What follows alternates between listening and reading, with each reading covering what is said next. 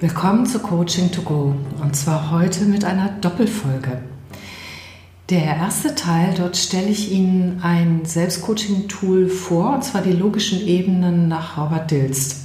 Das ist dafür geeignet, wenn Sie ein Thema im Kopf haben, wo Sie selbst nicht weiterkommen, wo das Gedankenkarussell sich ständig dreht. Und ja, damit wünsche ich Ihnen dann gleich viel Spaß.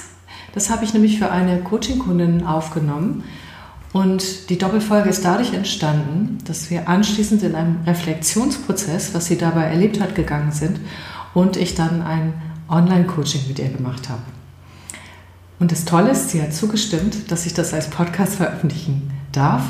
Und ich kann mir vorstellen, dass das wirklich spannend ist für Sie. Das wäre dann aber erst in der nächsten Episode. Diese Episode ist dann das Tool, was ich ihr geschickt habe, damit Sie es auch anwenden können. Viel Spaß dabei. Tschüss. Wenn Sie eine Coaching-Frage innerlich mit sich tragen, entweder bei einem Coach oder wenn Sie sie selbst coachen wollen, dann gibt es einen spannenden Effekt. Wir gucken meist dorthin, wo wir eh schon etwas tun, wo unsere Stärken sind oder Best Praxis. Ich habe ein Beratungsmodell gelernt, das fand ich total spannend. Da war so die Frage, auf welcher Ebene bist du am stärksten präsent? Im Verstand, im Gefühl oder im Handeln. Also einfach drei Ebenen. Und der Coach sagte damals, wenn du ein Problem lösen willst, hat Albert Einstein schon gesagt, dann tut es nicht, versuch es nicht auf der gleichen Ebene, wo du es schon immer versuchst. Wechsel die Ebene. Das heißt also, jemand, der emotional schön spüren kann, der im Kopf alles gut durchdenken kann, der wird dann nur im Handeln eine echte Veränderung finden.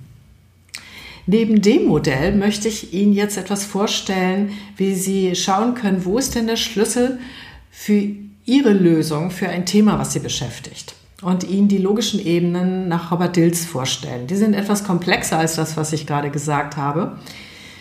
Und jetzt beginnt's. Sie müssen sich das vorstellen wie eine Pyramide.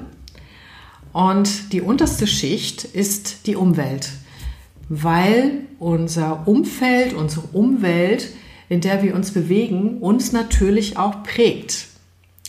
Das heißt, wenn ich mir das Thema anschaue, dann frage ich mich, hm, ist das Umfeld, das die Umwelt für mich passend, so dass ich dieses Thema lösen kann? Gibt es da vielleicht irgendeinen Schlüssel für mich? Irgendetwas, was ich tun oder lassen kann oder irgendeine Veränderung? Wenn Sie sagen Nein, man kann auch später wieder zu den einzelnen Ebenen zurückkommen, dann schauen Sie sich die nächste Ebene an. Die nächste Ebene ist Ihr Verhalten. Wie verhalten Sie sich? Tun Sie etwas Bestimmtes zu oft, zu wenig oder gar nicht? Könnte etwas an Ihrem Verhalten verändert werden? Können Sie etwas verändern, um damit Ihr Thema zu lösen? Dann wäre das der Schlüssel, den Sie suchen. Ich mache auch gleich noch mal ein Beispiel, damit es besser verständlich ist. Jetzt kommen wir auf die nächste Ebene, ein drüber in der Pyramide. Und ich kann Ihnen gleich sagen, je höher wir kommen, desto spitzer geht es zu. Und das bedeutet, dass an dem höchsten Punkt ein kleiner Impuls schon ausreichend ist, um sofort nach unten Bewegung zu erzeugen. Die nächste Ebene sind ihre Fähigkeiten und Ressourcen.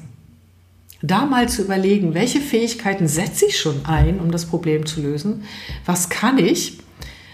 Welche Fähigkeiten habe ich aber vielleicht vergessen? Vielleicht auch Metafähigkeiten, wie, wie ich an Problemlösungen rangegangen bin oder wie ich in früheren Zeiten was gelöst habe. Und auch welche Ressourcen haben Sie? Neben den Fähigkeiten gibt es vielleicht Ressourcen, an die Sie in dem Moment gar nicht denken, um das Ganze zu lösen. Auch hierin könnten Schlüssel liegen. Eine Ebene darüber sind ihre mentalen Prägungen, ihre inneren Einstellungen, Überzeugen. Wir nennen das im Coaching auch Glaubenssätze, Beliefs, was wir glauben, wie ich mit der Welt funktioniere. Und das ist auch ganz spannend. Gibt es etwas, wo sie vielleicht gar nicht tätig werden, weil sie glauben, das funktioniert eh nicht oder wo sie viel Erfahrung gemacht haben, dass es eh nicht funktioniert? Oder gibt es so einschränkende Glaubenssätze, ähm, das können vielleicht alle anderen, aber ich nicht oder das geht doch nicht oder so?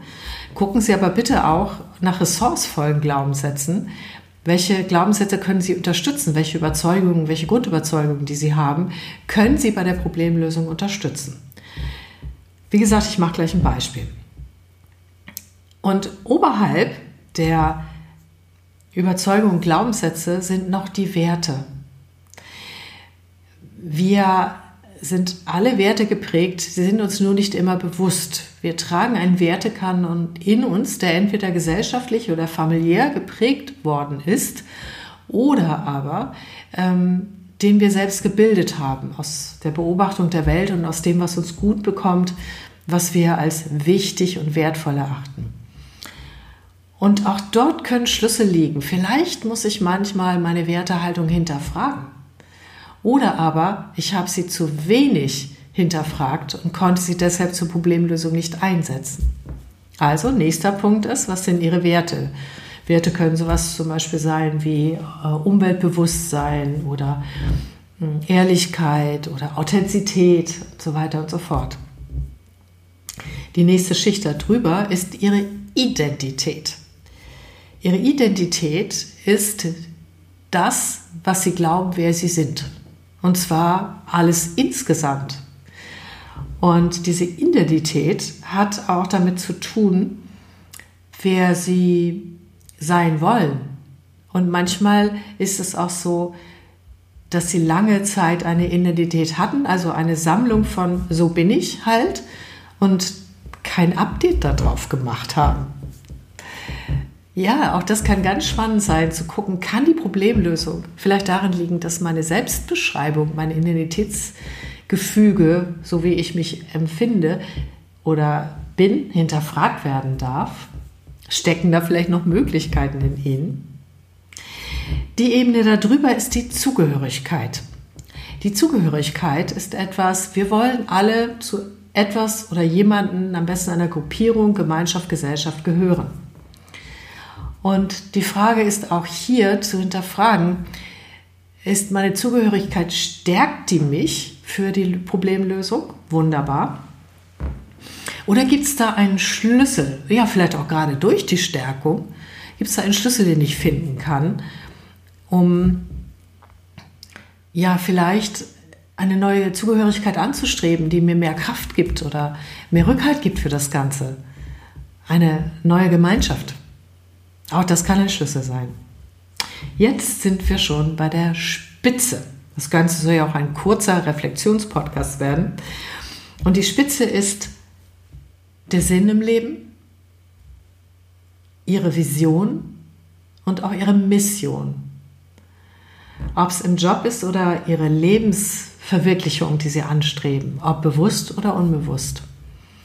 Auch das ist nichts, was ein Leben lang bleibt, im Übrigen, schön wäre es, aber es verändert sich durch bestimmte Umstände, weil es Phasen im Leben gibt, die etwas anderes brauchen. Wenn man dann einfach die vorhergehende Phase irgendwie weiterlebt, auch mit seiner Mission und nicht überprüft, ist sie das eigentlich noch, dann können ganz schön viele, wie soll ich das sagen, atmosphärische Störungen in, in ihrem Wirksystem entstehen. Das heißt, auch da könnte es sein, muss ich da vielleicht noch mal, darf ich da vielleicht noch mal hinschauen? Ist meine Vision, meine Mission noch die gleiche? Gibt etwas an meiner, an der Sinngebung, wie ich das als sinnvoll empfinde, wie ich mich ausrichte? Gibt es da vielleicht noch einen Schatz zu finden? Ist das noch so, wie Sie es brauchen? Ist, ist das noch da? Und haben Sie vielleicht einfach nur lange nicht dran gedacht? Und wenn Sie daran denken, dann kommt Ihnen vielleicht eine Idee, ein Schlüssel zur Problemlösung. Jetzt das Beispiel. Ich hatte jemand, der war ähm, als Unternehmensberater selbstständig, vorher war er angestellt und ich weiß nicht, ich glaube, ich habe das Beispiel schon mal erzählt.